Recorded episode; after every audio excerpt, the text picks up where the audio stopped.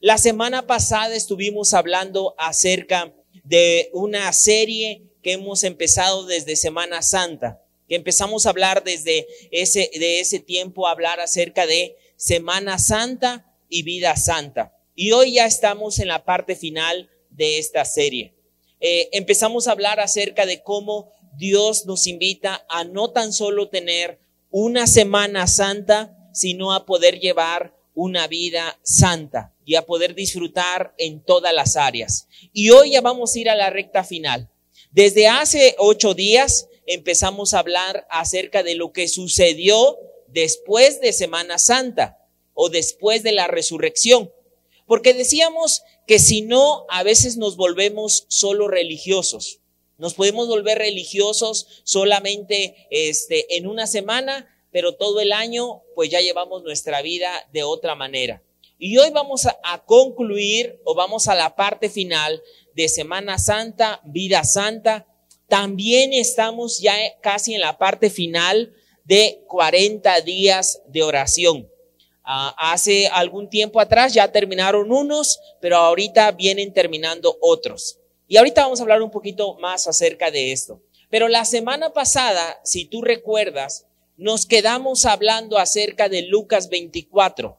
Lucas capítulo 24, hablamos acerca de cuando Jesús resucita y de cuando Jesús, eh, dijimos la semana pasada, por 40 días, Él eh, se les aparece en diferentes áreas y en diferentes zonas a sus seguidores para dar testimonio de que Él estaba vivo, de que Él no estaba muerto. 40 días eh, se les aparece. Y en una de esas apariciones, la semana pasada hablamos de cuando dos hombres, uno se llamaba Cleofas, dice Lucas 24, y estos hombres ya se iban para su casa. Y estos hombres iban tristes, y estos hombres iban desanimados, estos hombres en algún momento habían perdido la esperanza. Por eso la semana pasada hablamos de no perder la esperanza. Si tú no viste el tema pasado, lo puedes buscar en YouTube, Esperanza Tolcayuca, y ahí vas a encontrar todo lo que, lo que vimos la semana pasada, de no perder la esperanza. Bueno, dijimos la semana pasada que iban dos hombres, eh, uno se llamaba Cleofas, iban de caminos a un lugar que se llamaba Emaús. Y en ese camino es cuando Jesús se le aparece y se mete a caminar con ellos. Cuando va caminando con ellos, Él les pregunta por qué están tristes. Ellos le dicen, oye, ¿eres tú el único que no has escuchado lo que ha pasado? Que Él dijo que vendría, iba a dar su vida, pero pues lo agarraron, lo golpearon, lo crucificaron y ya es el tercer día. Y pues ya nos vamos porque estamos desanimados. Y la semana pasada hablamos de eso. Ahora, quiero que recuerdes esto que ellos, Emaús estaba aproximadamente como a 11, 12 kilómetros. Más o menos estaba de Jerusalén. Y dijimos que ellos iban caminando y cuando llegaron y cuando ya iban a llegar a Emaús, ellos le dijeron, quédate con nosotros.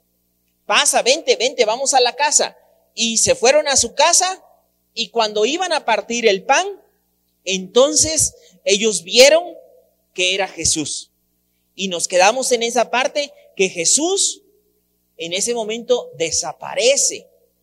Y ellos se quedan sorprendidos y entonces dicen, ¿cómo ardía nuestro corazón cuando nos hablaba las escrituras? Y Cleofas, después de que estaba en Emaús ya en su casa, dice que se regresa nuevamente. ¿A dónde? A Jerusalén, así es. Cleofas se regresa a Jerusalén y dice que en menos de una hora ya estaba otra vez en Jerusalén. Lo que había tomado mucho tiempo, lo que había tomado en desánimo, nuevamente Cleofas ya estaba en Jerusalén en menos de una hora. Y decíamos esto, cuando hay fuego en nuestro corazón, aun cuando haya excusas, las vamos a superar, porque hay fuego en nuestra vida. Y ese fuego viene por leer su palabra, por tener una relación con Dios y ahí nos quedamos la semana pasada. Ahora, mira esto. Cleofas recuerda que se regresó a Jerusalén. Y ahí quiero que no te pierdas de esta historia. Porque él llega a Jerusalén y cuando llega a Jerusalén, Cleofas, cuando llega a Jerusalén, va a buscar, ¿a quién te imaginas que va a buscar? A los discípulos. Cleofas llega y, quiere ir con los discípulos, y ahí estamos en Lucas. Y ahí me puedes acompañar a Lucas 24, que incluso yo te, hacía esa invitación de que eh, podías leerlo entre semana. Lucas 24 y te digo, si quieres ver todo el tema completo, ahí en YouTube se encuentra todo completo lo que vimos la semana pasada. Lucas 24, 35, Lucas 24, 35 ahora dice así, Lucas 24, 35, te lo voy a leer. Desde el 33, si quieres, para que, para que tome forma, aunque ya lo, ya lo, lo repetí o ya lo dije, Lucas 24, 33. Escucha esto, mira, qué fascinante historia. Y levantándose en la misma hora, volvieron a Jerusalén y hallaron a los once reunidos y a los que estaban con ellos, es decir, a los discípulos, que decían, ha resucitado el Señor, verdaderamente, y ha, ha aparecido. Luego dice el 35. Entonces, ellos ya estaban en Jerusalén, ya estaban con los once. Entonces ellos contaban las cosas que les habían acontecido en el camino. Es decir, le estaban contando, no vas a creer. Íbamos tristeando, iba, habíamos perdido la esperanza y de repente alguien se nos apareció y, nosotros pensábamos que era un forastero y nosotros, ¿y qué crees? Resultó que era Jesús. Ellos le estaban contando eso. Y luego dice, ¿y cómo le habían reconocido al partir el pan? Y luego dice el, el versículo 36, mira esto, ya en Jerusalén, mientras ellos aún hablaban de estas cosas, Jesús se puso en medio de ellos y les dijo, paz a vosotros. Mira qué tremendo. Dice, Jesús se puso en medio de ellos y les dijo, paz a vosotros. Entonces, mira el versículo 37. Entonces, espantados y atemorizados. Otra vez, imagínate, eh, eh, te digo que estos 40 días fueron 40 días donde Él les iba a demostrar que estaba vivo. Y otra vez ya estaban en Jerusalén, estaban ya encerrados, porque pregunta, ¿era de día o era de noche? Los que hemos venido siguiendo la historia, ¿era de día o era de noche? Esto que estamos hablando. Recuerda que estamos hablando toda la historia, no te, por eso yo quise retomar esta historia para que lo veamos bien en el contexto. ¿Era de día o era de noche? Cuando ellos iban a Emaús, era en la tardecita, ¿verdad? Que dice que ellos le dijeron a Jesús, quédate porque ya, porque ya está anocheciendo. ¿Te acuerdas la historia para no perder el hilo de lo que estamos hablando? le dice, que le decía, quédate con nosotros, ya está anocheciendo, ya se hace de noche. Y luego todavía pasaron y todavía eh, se tomaron su, iba a decir su cafecito, no, su pan, se tomaron se comieron su pan, ¿no? Se comieron su pan y ahí en el pan fue cuando lo reconocieron. Y luego dice, en menos de una hora, todo estamos hablando en ese mismo día, en esa misma tarde, en menos de una hora estaban en Jerusalén. Y ahora ellos llegan y le cuentan a sus discípulos. Pregunta, ¿era de día o era de noche cuando está sucediendo esto? Era de noche, exacto. Estaban de noche, estaban ya platicando, estaban ahí, imagínate ahí en la nochecita, puerta cerrada, ya todos ahí contando. Imagínate tú con un amigo, ¿no? Fuimos a está todo cerrado, ¿no? Fíjate que hicimos esto, esto, y de repente se aparece. Jesús. Y dice, pasa a vosotros.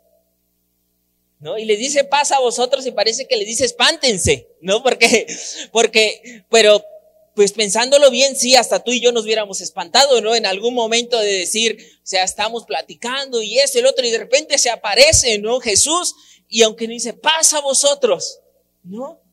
Y, y ellos dice, y espantados y atemorizados, pensaban que veía espíritu. Dijeron, ah, caray, llora, ¿no? Y luego dice, pero él les dijo, el versículo 38, ¿por qué estáis turbados? Y viene a vuestro corazón estos pensamientos. Más de alguno dijo, la llorona, ¿no? Imagínate, el fantasma, el, ay, un espíritu, o sea, todos estaban, pero él sabía sus pensamientos y les dice, ¿por qué están espantados? ¿Por qué están turbados? ¿Por qué vienen a su mente esos pensamientos? Mira, qué maravilloso, porque en esto vemos que Jesús sabe y conoce nuestros pensamientos. Por eso dice la escritura que a otros podemos engañar.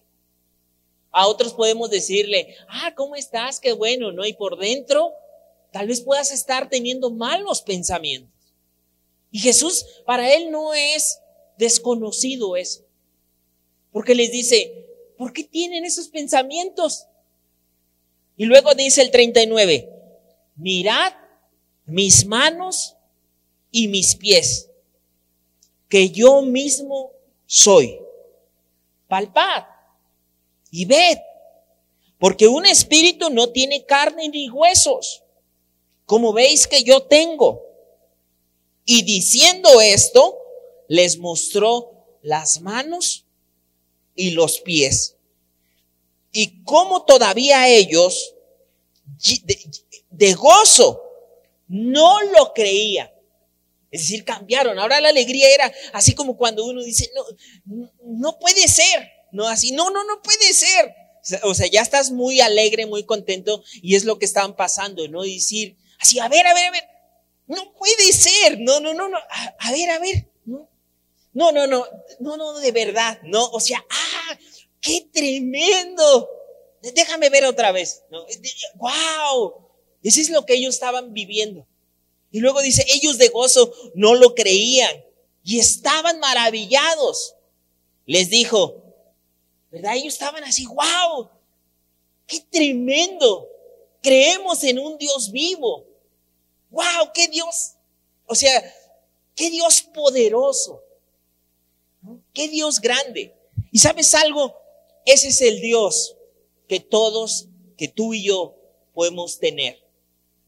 No un Dios tal vez de metal, de madera, un Dios que se queda colgado, un Dios que tal vez si no te gusta lo puedes poner a un lado, que puedes hacer con él lo que tú quieras.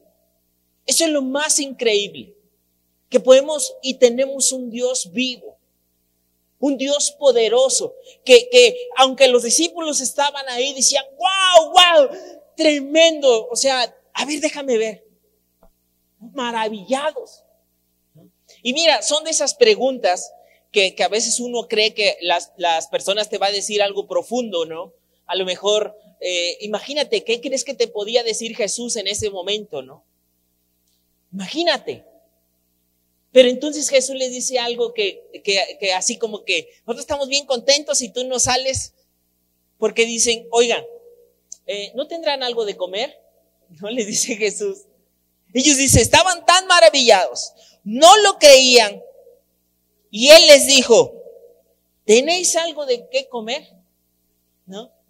Y luego dice, entonces le dieron parte de un pez asado y un panal de miel. Le dieron ahí un, un fíjate que, que es interesante eh, solamente por tocar un punto, porque apenas estamos en, la introducción de lo que hoy vamos a estar hablando, porque hoy vamos a estar hablando acerca de avanzando en mi madurez o avanzando hacia la madurez espiritual, avanzando hacia la madurez espiritual. Pero como un punto, fíjate que Ah, hay un libro muy bueno que te lo quiero recomendar, sobre todo si tú quieres trabajar en tu vida en el área de la alimentación, cuidar tu alimentación, que se llama así, ¿qué comería Jesús? Así se llama ese libro. ¿Qué comería Jesús? Y está escrito por unos doctores y analizan desde el punto de vista de la alimentación eh, qué comerían en los, qué comería Jesús.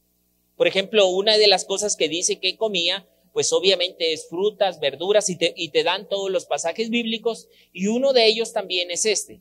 Comían en el tiempo bíblico mucho pez y asado. Era pez asado y también era miel. O sea, por eso tú ves en la época bíblica, el, el pez es uno de los alimentos más ricos en omega 3 y en todos los omegas que te ayudan para el cerebro. Y asado es mejor que frito. Asado es mucho mejor porque no se van todos los ingredientes o del aceite eh, que cuando es asado. Y también vemos mucho mejor ocupar la miel que tanto químico en cuestión de azúcar. Pero solamente es si en algún momento, aunque después lo vamos a trabajar, porque parte de lo que creemos es, como dice 1 Tesalonicenses 5:23, espíritu, alma y cuerpo sean guardados irreprensibles. Pero desde el punto de vista, aquí dice, le dieron pez asado y un panal de miel. Él lo tomó y comió delante de ellos. Y les dijo, estoy hablando nuevamente en Lucas 24, estoy hablando en esa misma historia, están ahí y les dice, estas son palabras que os hablé estando aún con vosotros, que era necesario que se cumpliese todo lo que está escrito de mí en la ley de Moisés, en los profetas y en los salmos. Entonces les abrió el entendimiento para que comprendiesen las escrituras.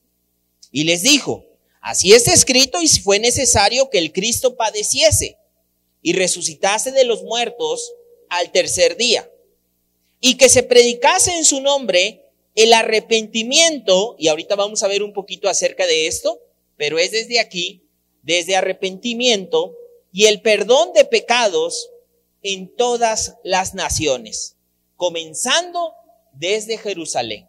Él les está hablando. Y, y, ahorita vamos a regresar a este punto. Y luego dice, y vosotros sois testigos de estas cosas.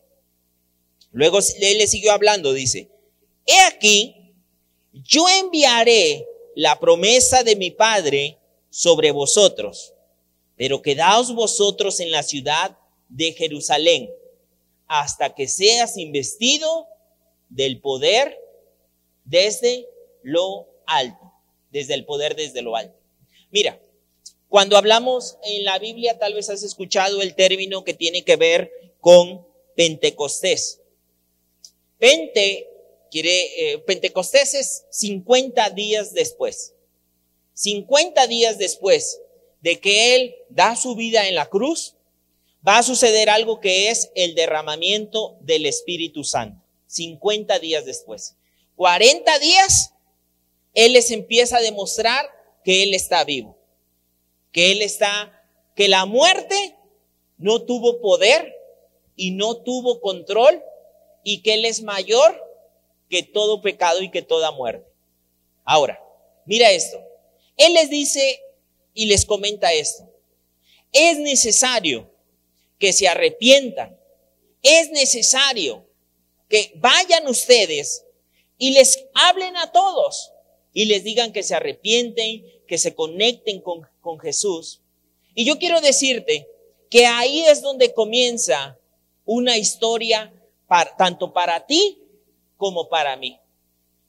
Cuando tú y yo tenemos un encuentro con Jesús, cuando tú y yo nos arrepentimos, cuando tú y yo podemos decirle, Señor, necesito de ti. Tú eres mi Salvador, yo creo que tú viniste, diste, diste tu vida. Y ahí sucede algo maravilloso. Tú y yo comenzamos un caminar en Cristo o un caminar con Dios.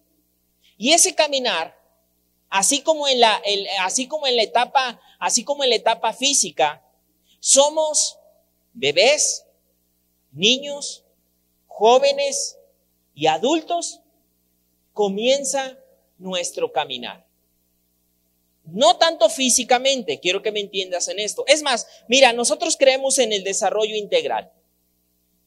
Y, cada una de estas áreas que vas a ver en las pantallas, estas siete áreas de desarrollo integral, estas siete áreas que, vamos a estar trabajando, quise ponerte en contexto.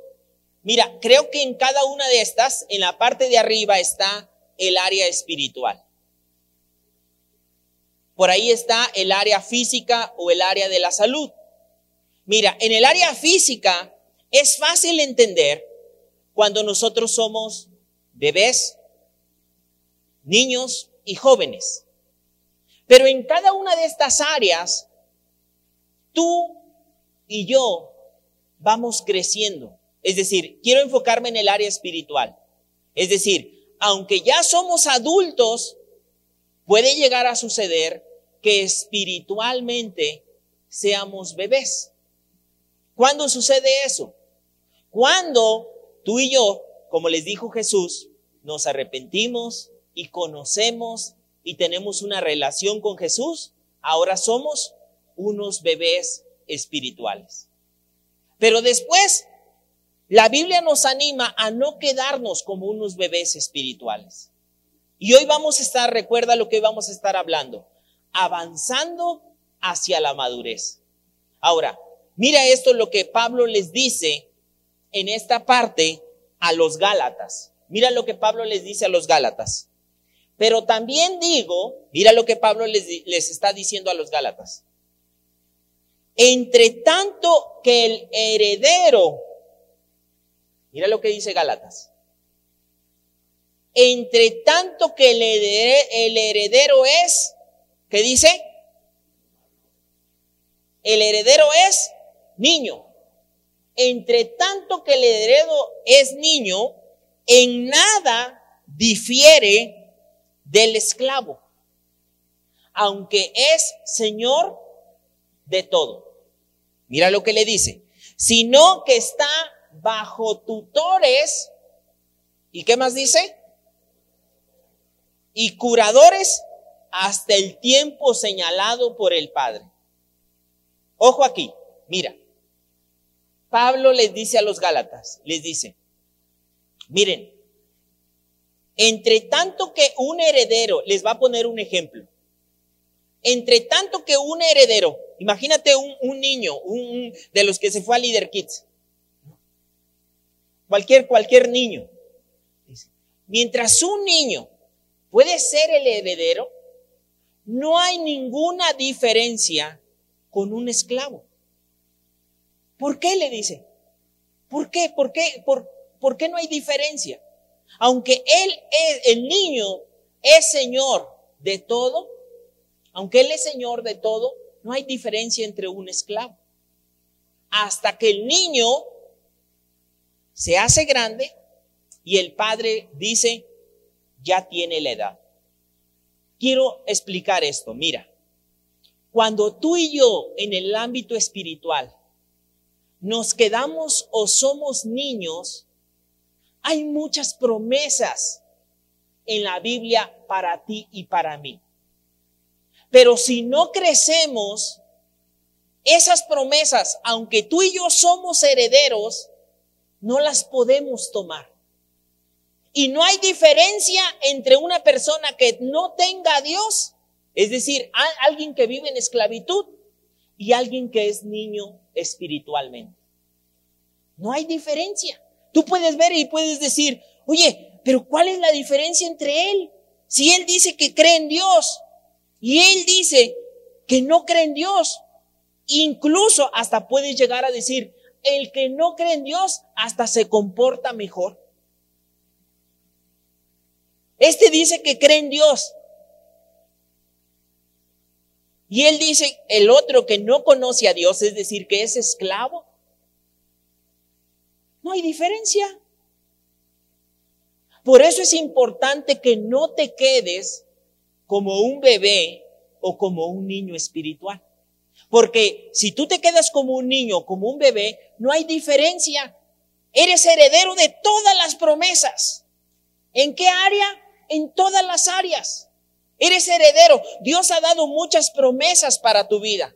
En todas las áreas ha dado promesas. Promesas de prosperidad, promesas familiares, principalmente la promesa de salvación, ¿verdad? Promesa de sanidad, promesa en tu casa, promesa en tus finanzas, promesa en tus, aún, fíjate, aún dice la Biblia que Él puede hacer que podamos estar en paz con nuestros enemigos. Promesas en el área de las relaciones personales, promesas en las áreas de las emociones. Pero mira esto, dice, en tanto el heredero es niño, no hay diferencia con el esclavo.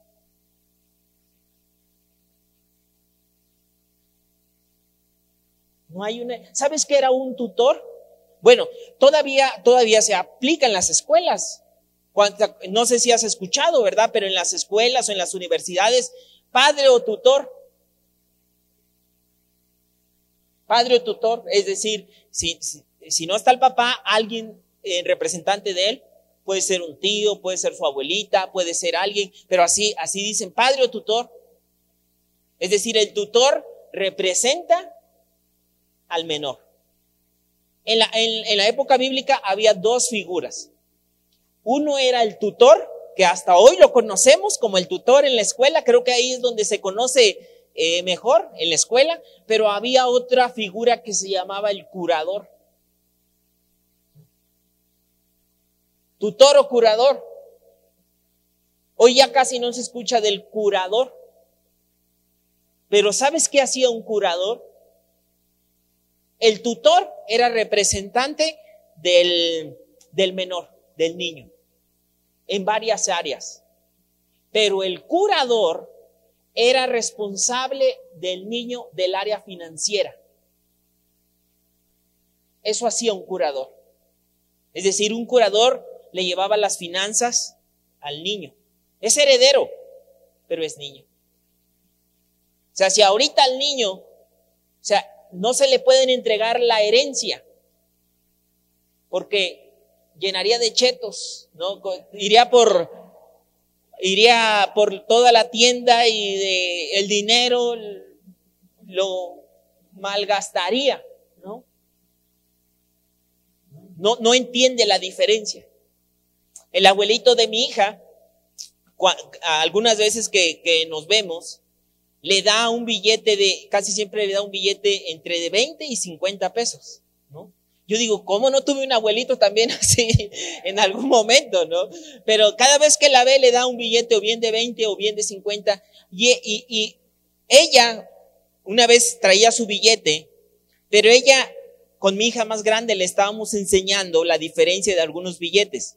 Y venden algunos billetes de mentiritas, ¿no? entre monedas y billetes. Y entonces mi hija Eliana, que tiene tres años, eh, confundió un billete de, mentiras, ah, vio el billete y dijo, ah, mi billete, son casi igualitos, pero un poco más pequeños. Y ella dijo, ah, mi billete, y ya me lo trajo y me dijo, eh, lo quería que lo echáramos a la alcancía. Y entonces le dije, no, hija, espérate, este es falso. Le digo, este, este no es un billete, este no vale. Ah, me engañó mi abuelito, dice, dice, ¿Por qué me engañó mi abuelito? Le digo, no, hija, el otro billete por ahí debe de estar, ¿no? Porque un niño no puede distinguir, ni tiene dominio propio ni control. Por eso tenía que ponerle tutor y curador.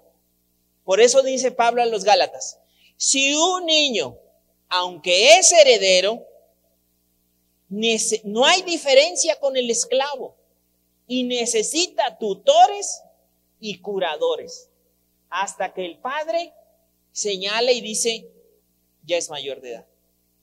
¿Por qué es importante que tú y yo avancemos hacia la madurez? ¿Por qué es importante que no te quedes espiritualmente, emocionalmente?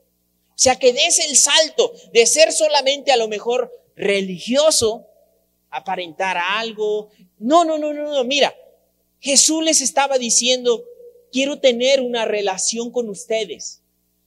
Varias veces se les apareció. Varias veces le mostró que era un Dios vivo. Hasta comía les estaba demostrando. Porque es importante que tú tomes la decisión de crecer. Porque va a haber muchas promesas que si no creces, no las vas a poder ver en tu vida.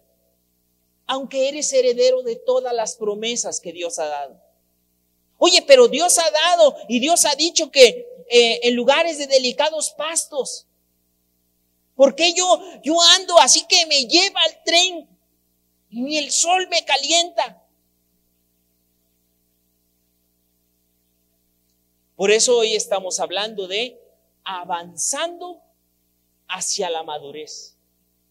Avanzando. Avanzando. Mira lo que también dice Efesios 4:13. Lo que Pablo le dice a los Efesios que seamos, ¿qué dice ahí Pablo? Que seamos maduros, que seamos maduros en el Señor. Y sabes qué? Aquí no hay diferencia. Porque Pablo también le dice a Timoteo 4:12, que ninguno tenga en poco tu juventud, sino sé ejemplo de palabra, conducta, amor, fe, esperanza. Es decir, no hay pretexto para edad para decir, pues es que yo soy, yo soy niño. Ni quedarse como niño. Dice Pablo, que seamos maduros en el Señor. Que seamos maduros en el Señor. Es decir, hasta que lleguemos a la plena y completa medida de Cristo. ¿Qué está diciendo? Nuestro comportamiento, nuestros valores, lo que vivimos debe parecerse a Cristo. En todas las áreas. En todas las áreas. Esa es la meta, que tú y yo empezamos bebés pero empezamos a avanzar. Que no te quedes. ¿Y sabes qué? Que vayas tomando promesas. Yo y mi casa serviremos al Señor. Sí, pero si tú eres, fíjate, a veces eres un niño y por no decir, eh, no sé cómo decirlo, niño mal portado, por así decirlo más suavecito, ¿no? Y no decir niño mal criado. No, porque sí se escucharía muy fuerte. Entonces, no quisiera decir niño malcriado. Lo vayan a tomar ustedes muy fuertes. Pero si eres un niño mal portado, por no decir malcriado, ¿no? Pero ven los de tu casa, ¿qué crees que vayan a decir ellos? Por eso dice, tienes que crecer, porque mientras eres niño, no, no hay diferencia con el esclavo. Es decir, otros ven a gente que no tiene a Dios y tú eres heredero de promesas, pero ven tu vida y hay cortocircuito. Por eso es importante que avances. Por eso es importante, para tomar promesas, vamos por mi casa. Señor, con tu ayuda, vamos a tocar esos corazones. Tú lo has dicho. Vamos a crecer. Y de eso se trata hoy. Hasta que todos lleguemos, hasta que todos seamos maduros. Promesas en la alimentación y en la sanidad. Pero tienes que ser maduro, porque si eres un niño, en la alimentación, Pregúntale a un niño qué quiere comer. También ahí hay que crecer. ¿Qué tal si ahí nos quedamos como niños? En el área de la alimentación va a haber promesas de sanidad que no vas a tomar. Señor, pero tú dijiste. También te dije que cuidaras el templo del Espíritu Santo. Pero nos quedamos niños en esa área. En el área de las emociones. Señor, pero tú dijiste, también te dije que tomaras descanso. Pero no ves que no tengo tiempo. Que seamos maduros. Que seamos maduros. Al que está a tu lado, de favor, dile, vamos a ser maduros. Ya ahora sí, ¿no?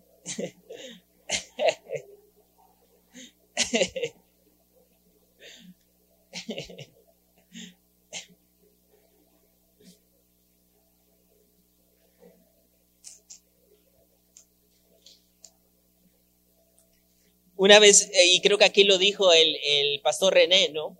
Y me dio mucha risa y creo que la mayoría ya lo escucharon, ¿no? Que una vez que su carne le pedía seis tacos, ¿no? Seis, seis, seis, y que dijo, no, te vas a comer doce. No, en esa parte, hablando de dominio propio en el área de la alimentación. Ahora, ¿cómo vamos a definir madurez espiritual? Sería una buena pregunta. ¿Cómo definir madurez espiritual? ¿Por qué? Porque podemos definir madurez espiritual por conocimiento. ¿Cuánto sé?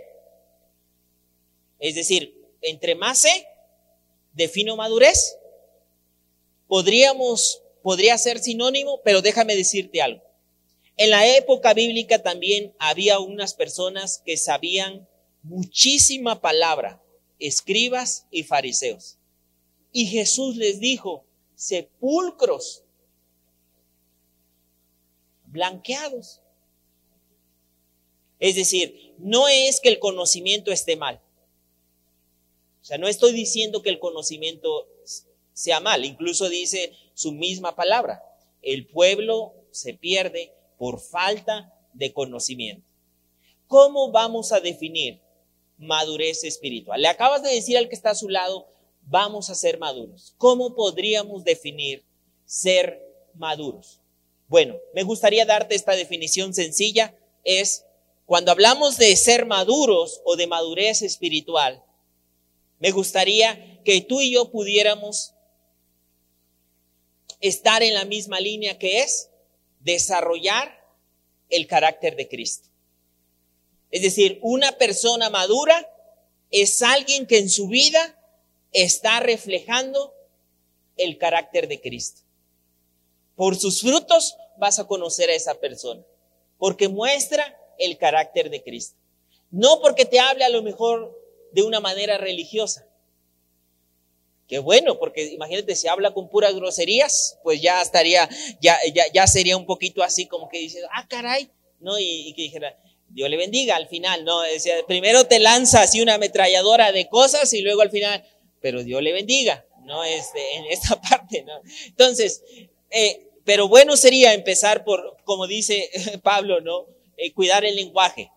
Pero no tanto por nuestro lenguaje, porque a veces el lenguaje podemos aprenderlo, algunas formas religiosas, nos podemos volver religiosos. Bendecido. Dios le bendiga, hermano. ¿No? Gloria a Dios. Gloria a Dios. Gloria a Dios. ¿No? Incluso se nos puede volver como un, un cliché es decir, como una muletilla. Gloria a Dios. Y a veces se volvía así, el, diablo está reinando. Gloria a Dios. Oye, pero ¿cómo vas a decir gloria a Dios a eso? No, o sea, piensa lo que estás diciendo, ¿no? O sea, pero se podía uno volver tan religioso que puede agarrar muletillas, formas, y entonces pues, puede decir, oye, pero tampoco por los años.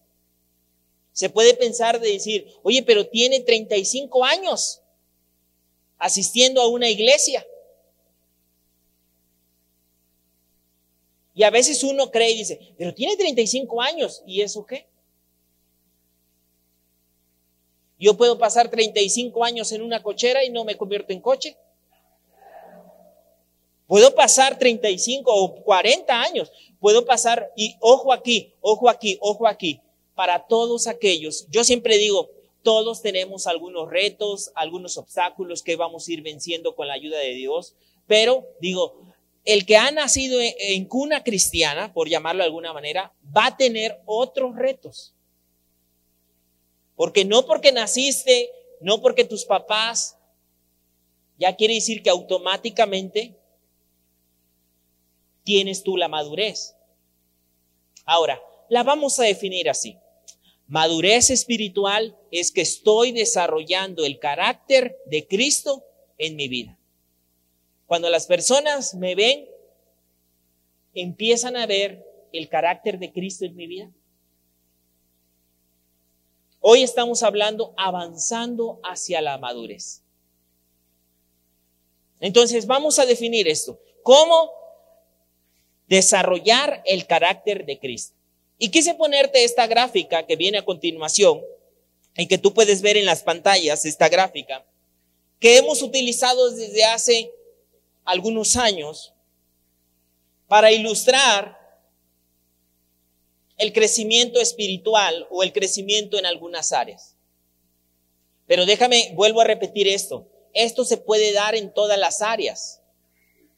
Es decir, en el área de la salud, en el área de las emociones, en el área de las amistades, en el, área de, la, de, de mi casa.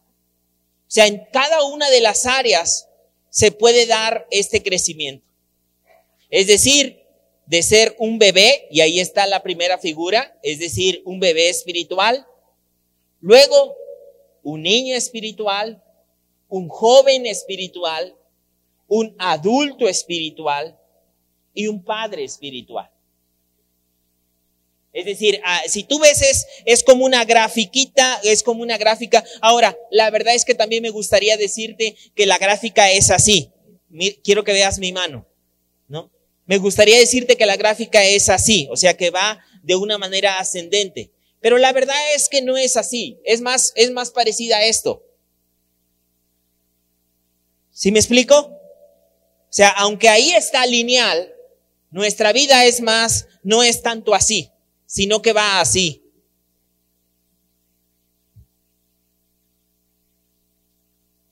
Va a haber momentos donde pasemos, eh, donde como que nos estancamos, como que nos desanimamos, como que hay bachecitos, como que en esa etapa puede haber obstáculos.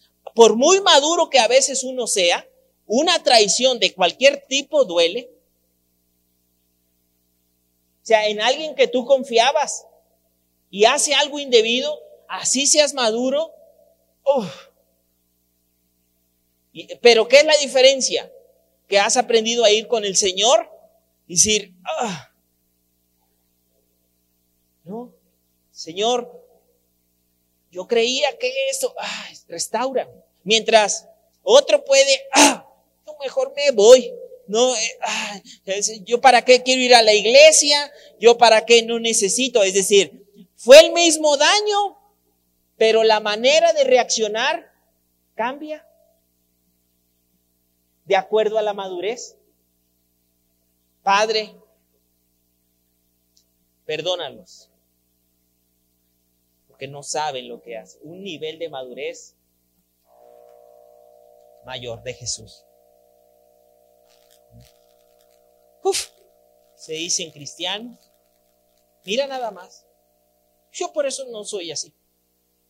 Yo iba a meterme a eso, pero mejor, o sea, fíjate la diferencia entre madurez de uno de otro. Ok, vámonos con bebé espiritual, rápidamente, vámonos con bebé espiritual. Muy bien, ahí tiene la cita bíblica. Vámonos con el primer, el primer, rápidamente vamos a repasar cada uno de ellos.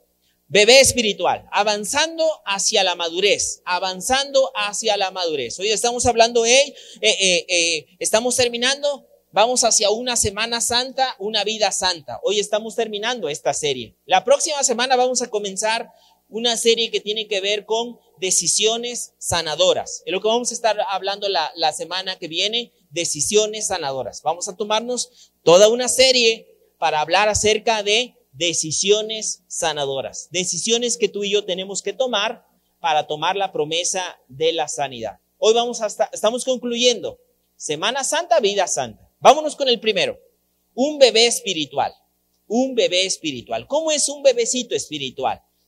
Es, se ve hermosísimo. No, ¿cuántos han visto un bebé? Yo cuando, en la iglesia ahorita hay muchos o algunos bebés, se ven preciosísimos, ¿verdad? Con sus moñitos, o sea, todo luce, todo luce en un, en un bebecito, en una bebecita. Y es más, Dice la escritura que hay una fiesta en el cielo cuando un pecador se arrepiente. Hay fiesta, alguien que ha nacido de nuevo, a, un bebé espiritual, hay alegría. Fue lo que Jesús les dijo a sus discípulos, vayan, háblenles, que se arrepientan, que ellos eh, vayan creciendo. Un bebé espiritual, ahí están las citas bíblicas, donde habla acerca de cómo Jesús le dice a Nicodemo de un bebé espiritual, que si no naces eh, de nuevo, y ojo, aquí esto es muy importante, muy importante. Mira, cuando Jesús estaba con sus discípulos, les dijo que no se fueran. Les dijo, quédense en Jerusalén. Quédense, esto se va a poner bueno, quédense. Porque van a necesitar el Espíritu Santo. O sea, lo siguiente que viene, no lo vas a poder hacer solo en tus fuerzas. Necesitas el Espíritu Santo. Es decir, cuando Jesús les habla de nacer de nuevo, les dice esto a Nicodemo. El que no nace del agua y del Espíritu o sea, necesitas al Espíritu Santo. Necesitas el Espíritu. ¿Sabes qué es lo que yo quiero decirte? No sé si podrías poner la, primer, la, la primera donde están las siete áreas.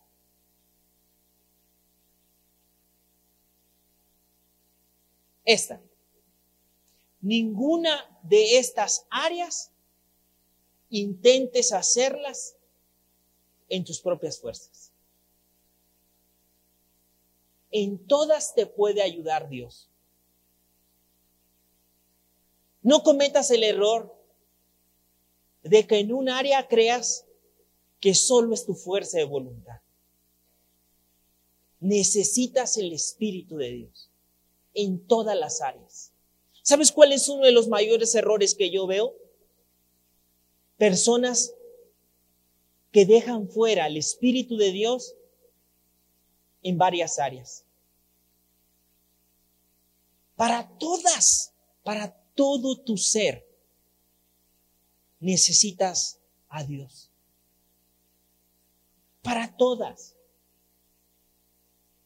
Para todas. No se trata solo de tu fuerza de voluntad.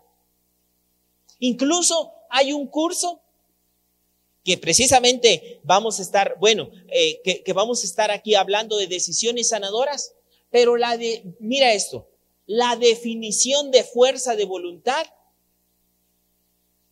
a mí me gusta explicarla desde el inicio. No sé qué entiendas por fuerza de voluntad. A veces entendemos o es sinónimo, échale ganas, échale galleta. ¿no? Hay sinónimos que utilizas, pero no sé cuál utilices, ¿no? Este, ¿cuál otra? ¿Cuál otra puede ser? ¿No? No sé, no sé. Eh, pero la cosa es que le eches para adelante, por así decirlo. Échale los kilos, exacto, esa también es, es muy este, eh, popular, ¿no? Entonces, en ese curso algo que yo les digo es, la definición de fuerza de voluntad es más esta, la capacidad para rendirte a la voluntad de Dios sea, fuerza de voluntad, quiero que entiendas esto. Es la capacidad para rendirme al poder de Dios. Ahora, muchos de los cambios intentamos hacerlos solo en nuestras fuerzas. Yo dijo, en ninguna área dejes fuera el Espíritu de Dios. En ninguna. ¿Quién me va a ayudar a ser mejor papá? ¿Quién me va a ayudar a ser mejor esposo? ¿Quién me va a ayudar a llevar una buena alimentación?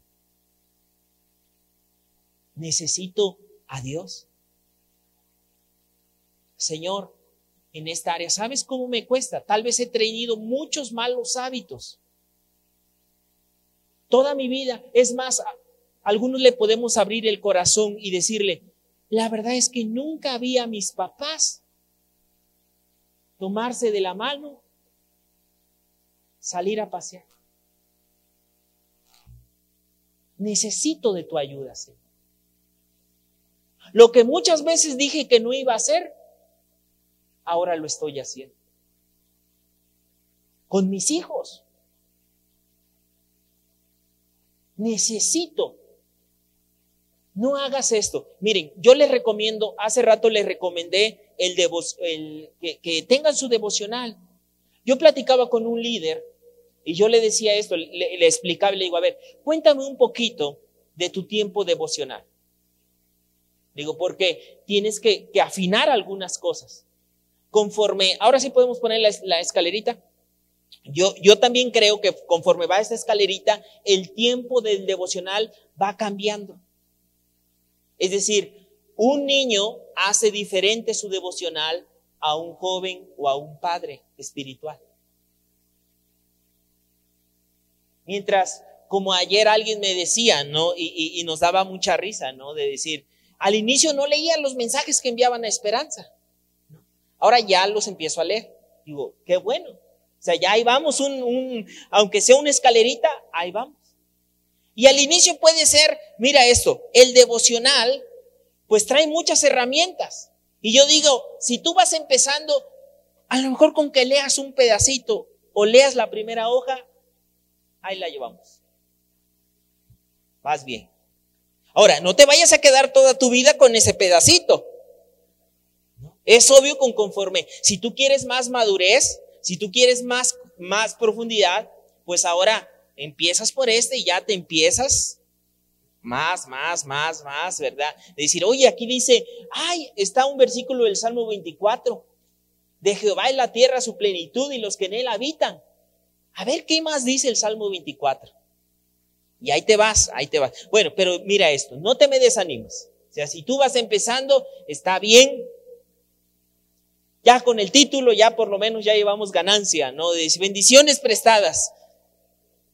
Bueno, ya por lo menos sabes de qué se trata el asunto, ¿no? Pero no te quedes ahí, porque mientras el heredero, el heredero es niño, no hay diferencia con el esclavo.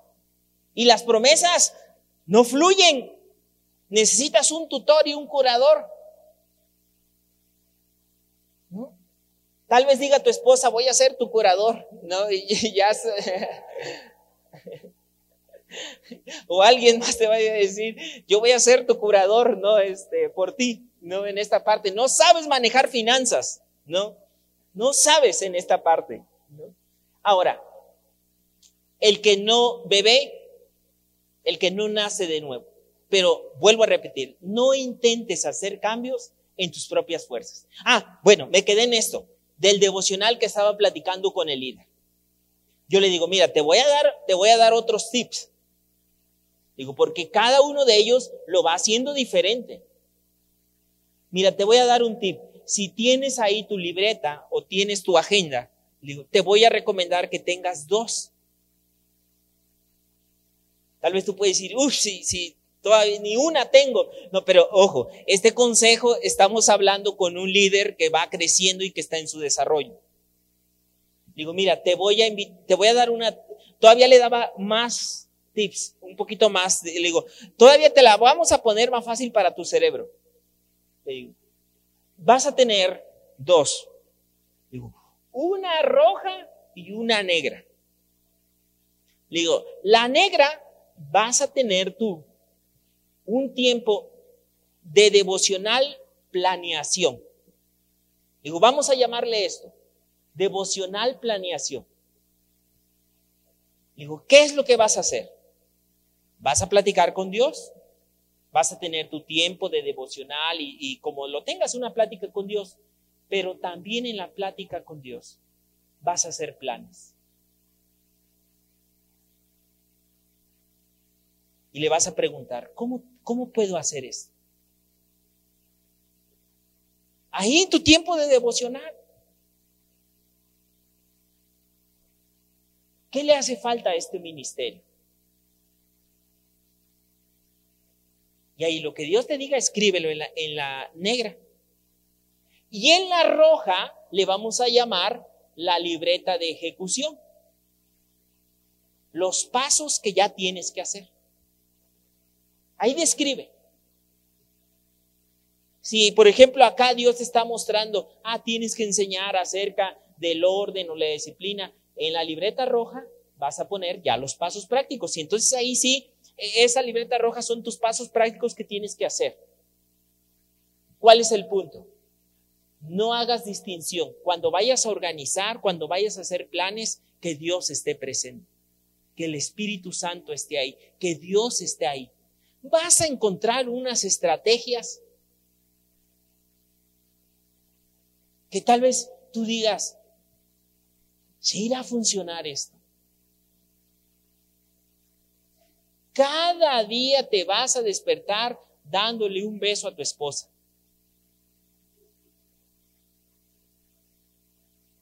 Ah, pero luego pues no, ni lo quiere, ni me lo pide. Pues si ya sabe que la quiero, ¿para qué? ¿No? Oye, ¿no que querías tener un buen matrimonio?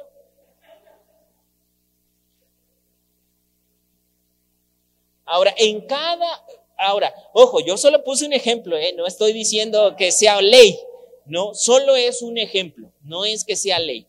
Pero, ¿cuál es el punto? Planea con Dios, no lo saques fuera de tu área, así cada una de las siete áreas, que sea el Espíritu, no solo en tu fuerza de voluntad. No, Dios nos ayuda en todas las áreas. Dios nos ayuda. En todas, ¿eh? En todas. y cuando digo todas, todas, desde las más sencillas. A veces no lo tomamos en cuenta. Yo digo, es que es algo maravilloso estar con Dios. Desde lo más trivial, ¿quieres conseguir novio o novia?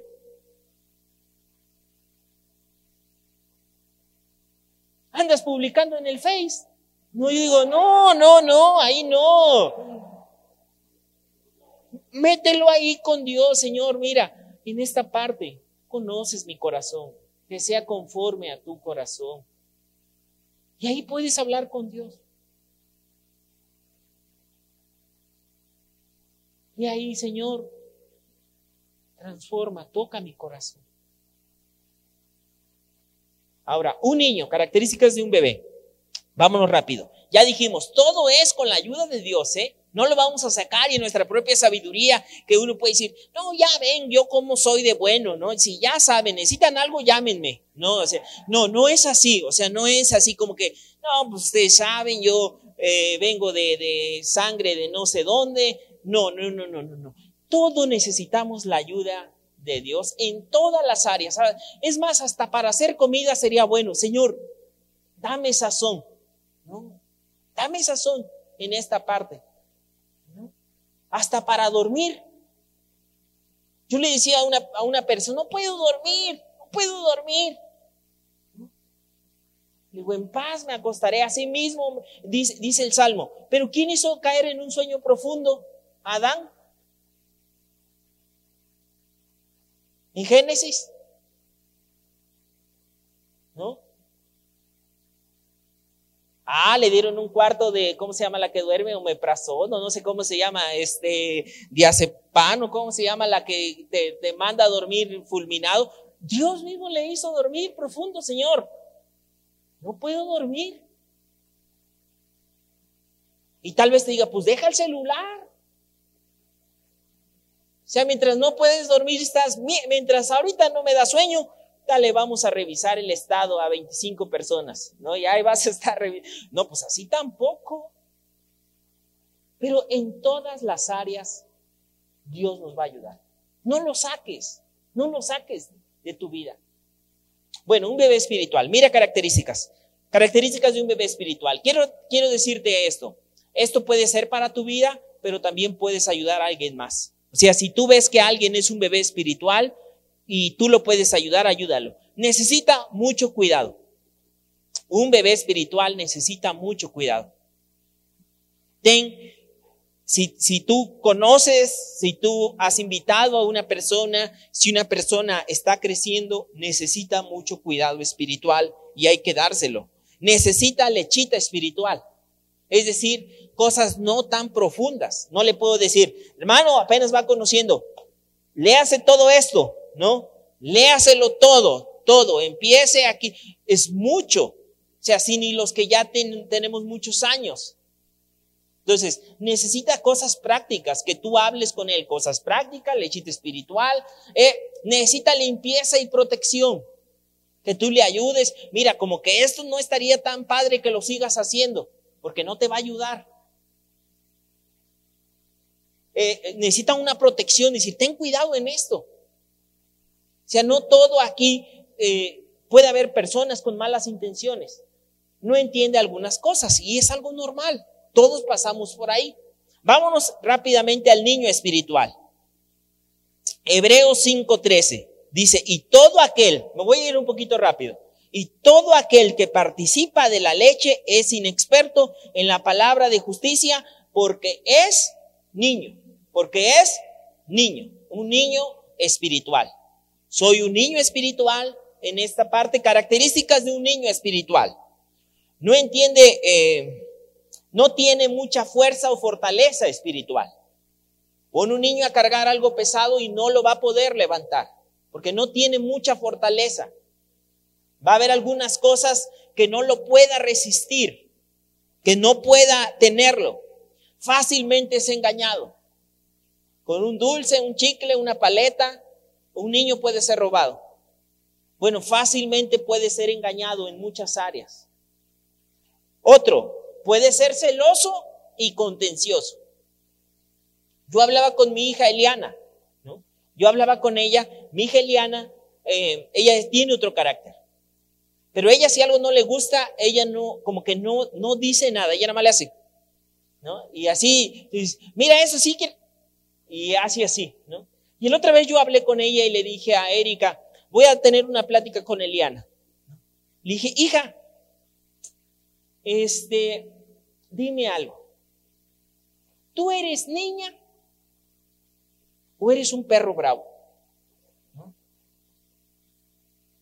Y ese quedó así como que, digo, dime, ¿eres una niña o un perrito bravo? Digo, mira, te voy a decir algo. Las niñas de tu edad, si algo no les gusta, pueden decir, no me gusta. Digo, los perros bravos cuando algo no les gusta, arrugan la cara.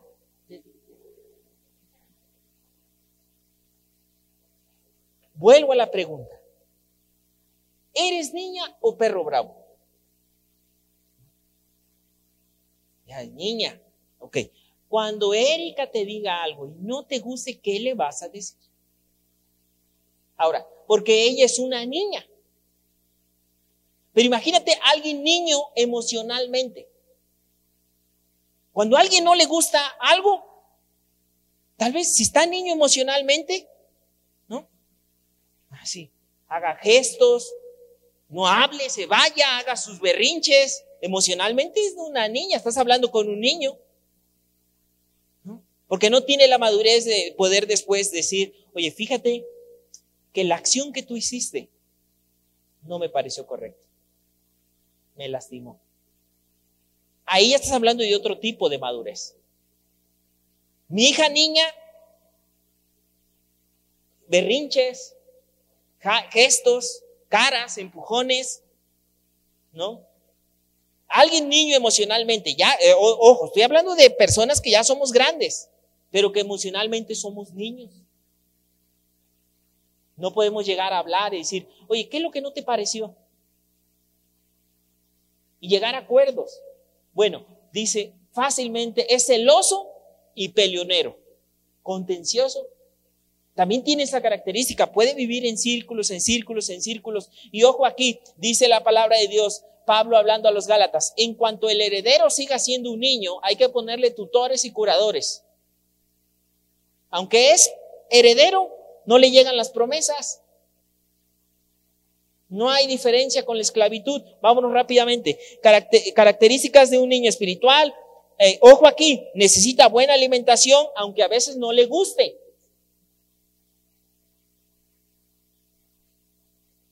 Hay que leer esto. No, No, no, no, no, no, no, no. Hay que leer su devocional. Hay que nutrirnos. No me gusta. Pues ni tengo. Oye, pero hay que conseguir uno. No, pues ya no hay. No ven que dijeron que hay nomás uno. No. Oye, ¿no le puedes sacar copias a otro? Pues sí, pero ¿quién me lo va a prestar? Yo te lo presto. Pues no, tan caras las copias. bueno, dice aquí, mm, necesita, necesita buena alimentación, aunque a veces no le gusta esta parte. No tiene mucho discernimiento, se ofende fácilmente, caprichoso y un poco berrinchudo, necesita amor, instrucción y disciplina. Necesita amor, instrucción y ojo aquí, ¿eh? Digo instrucción, instruye al niño. Instrucción y disciplina. Vámonos, vámonos a la siguiente tabla. Estamos avanzando de bebé, pasamos a niño. Antes, anteriormente, mira, ahí estamos en el niño. Y ahí están las, las citas bíblicas, ¿eh? Tú las puedes repasar, por cuestión de tiempo no las estamos repasando. O ahí en el grupo de esperanza de WhatsApp, ahí se las podemos enviar para que las vean más claras todavía. Miren, hay algo que, que se llama estancamiento espiritual. Y un estancamiento espiritual es niño grande, o sea, físicamente adulto, pero niño. Alguien, mira lo que dice Hebreos, ¿no? Porque debiendo de ser ya maestros, después de tanto tiempo, tienen necesidad de que se vuelvan a enseñar cuáles son los primeros fundamentos de las palabras de Dios. Es decir, alguien que se ha estancado, que pudo estar por años, pero nunca ha tomado en serio su desarrollo. O sea, lo toma ahí de vez en cuando, cuando puede. Se me anda durmiendo por aquí, se me anda durmiendo por allá. Una vez me dijo una persona, estuvo buenísimo. ¿Y de qué se trató?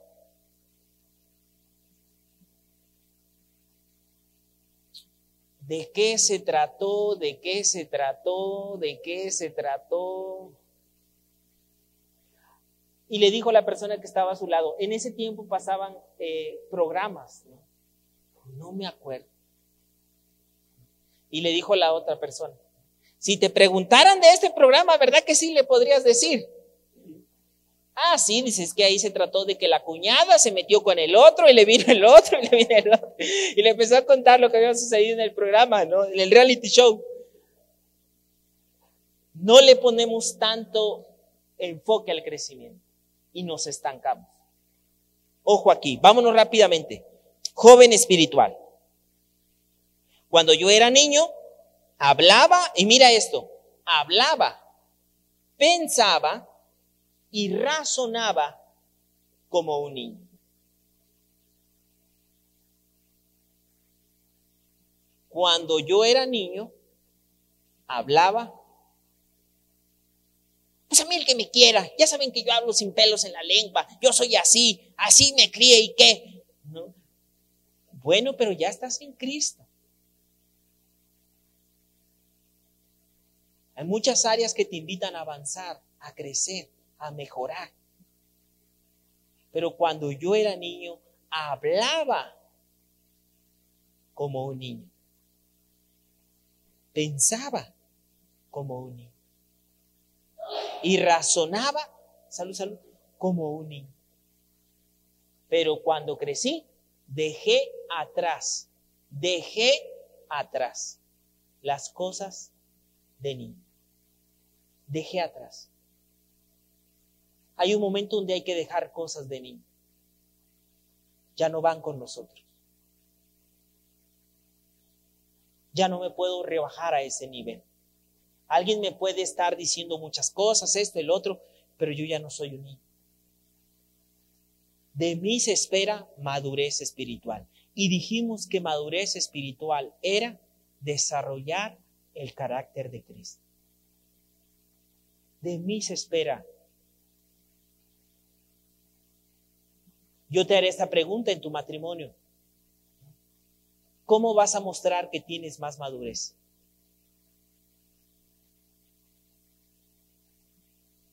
En el matrimonio. No, pues ella no se ha disculpado. A mí que me disculpas, ¿no? Que me haga una manda si es necesario, ¿no? En esa parte y ya después vemos si la perdonamos o vemos el trámite que procede, ¿no? Pero ¿quién va a mostrar más madurez? Y ahí tú como esposo, yo como esposo, Señor, mira, ¿qué tengo que hacer aquí? ¿Cómo puedo ser mejor? ¿Cómo puedo ser como tú en esta parte? Cuando era niño hablaba, pensaba, razonaba como un niño, pero ya no soy un niño. Yo así en broma, ¿no? Yo digo, a veces digo, ya que te caiga el 20. O sea, yo no puedo tener vida de soltero, porque no soy soltero.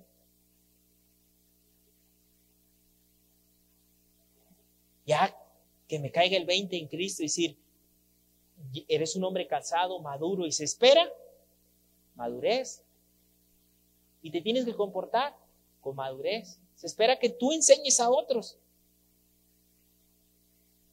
Cuando yo era niño, hablaba como niño, pensaba como niño, razonaba como niño. Pero cuando ya crecí, dejé las cosas de niño. Señor, y, está bien, yo hace rato dije esto, a veces creemos que es así. No, es más así. La volví a regar, Señor, eso no era para mí. O sea, ya hay cosas, tampoco te desanimes, hay cosas que se han ido superando. No permitas que el enemigo diga, no, tú ni niño eres, ¿no? Eh, eres casi un demonio hecho ahí. No, no, no. Pero no permitas que eso te desanime. Por eso vuelvo a repetir, es así. Señor, con la ayuda, con tu ayuda. Cada día, ayúdame. Y, sabes por qué área comienza por el área espiritual. Nos vamos rápidamente. Un joven espiritual Ahí están las características.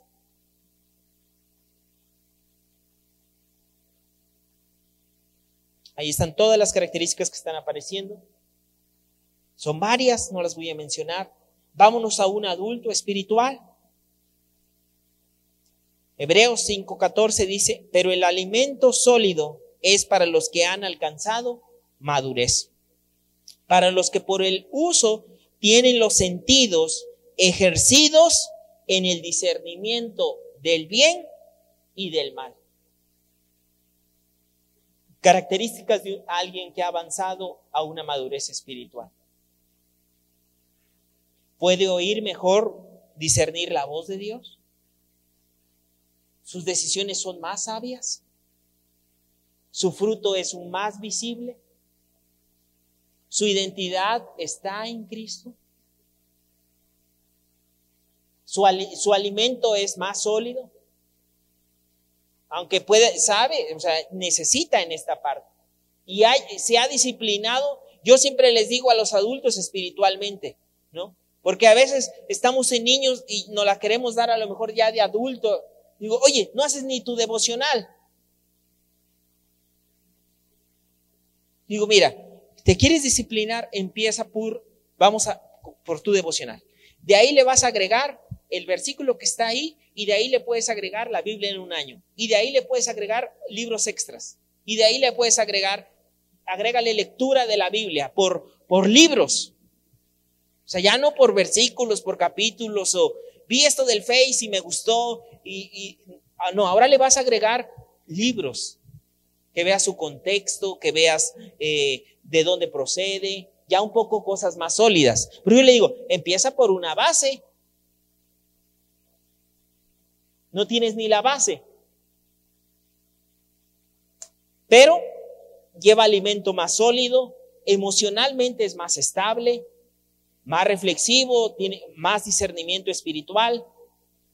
Sus dones y talentos están siendo ejercitados.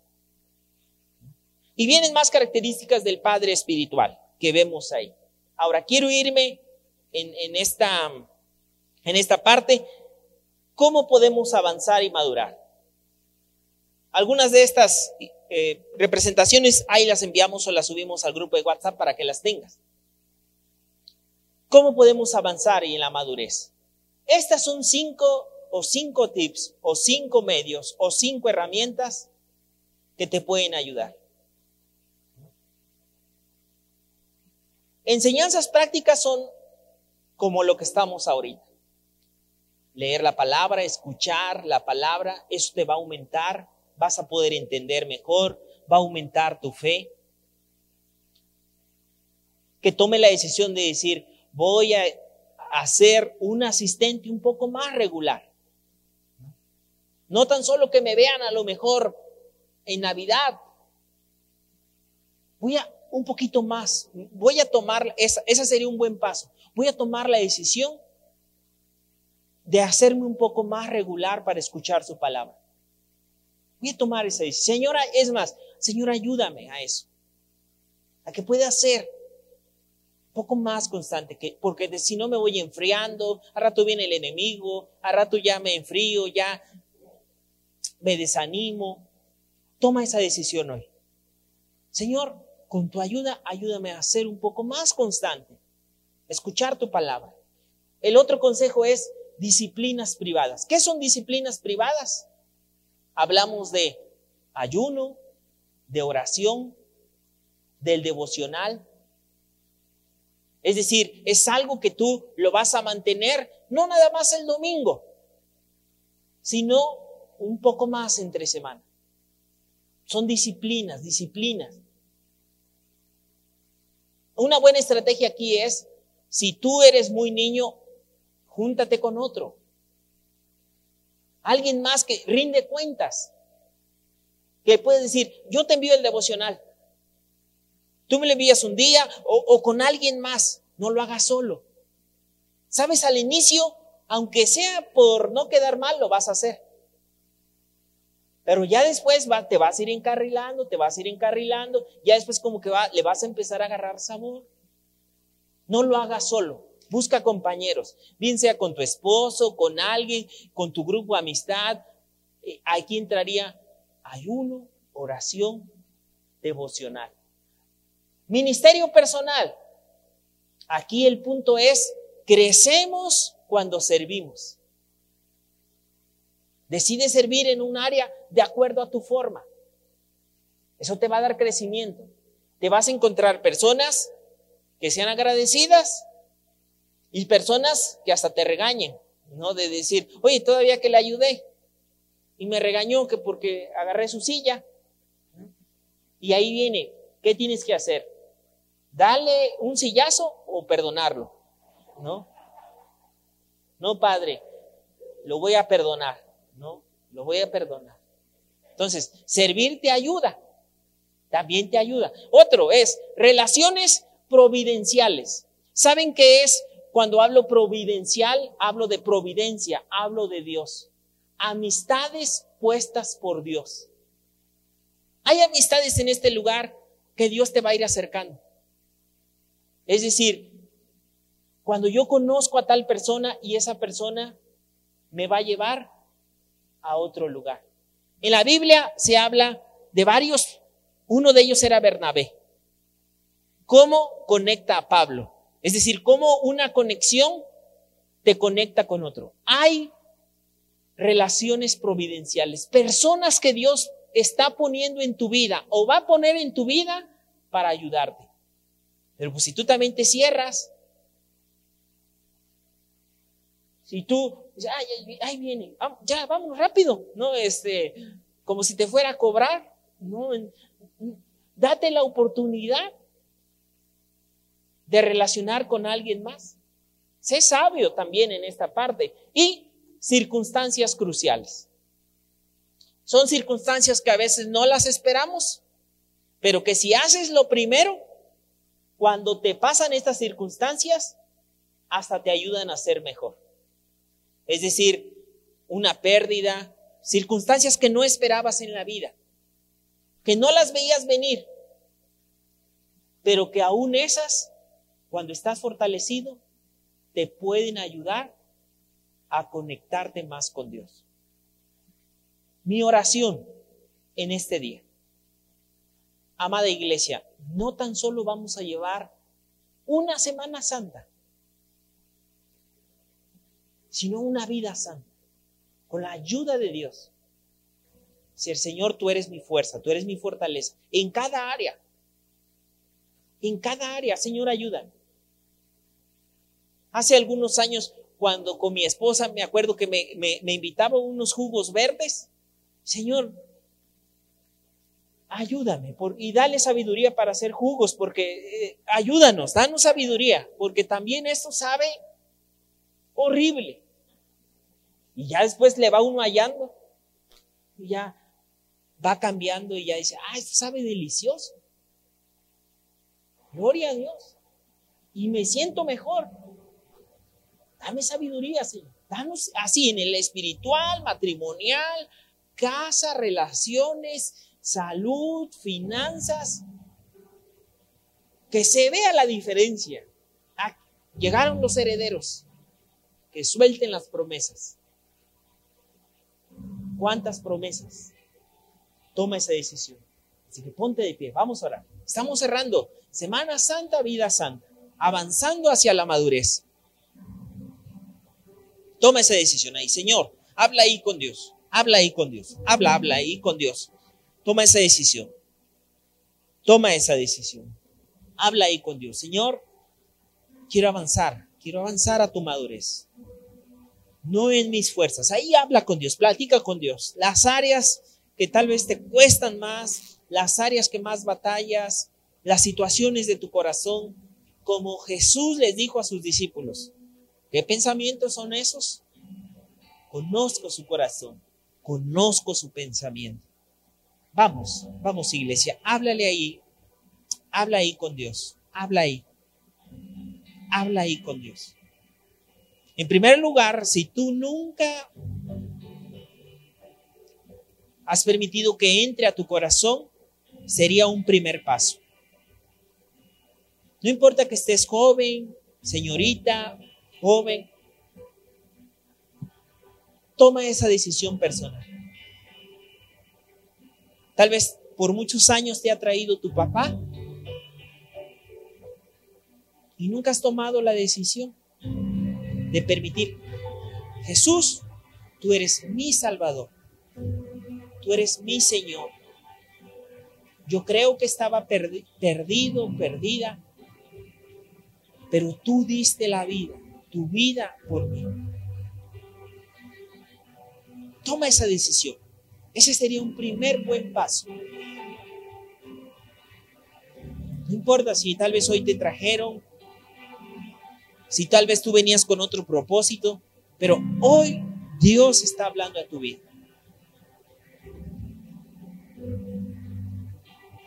Si tú ya tienes algún tiempo Habla ahí con Dios, Señor. ¿En qué áreas necesito tu ayuda?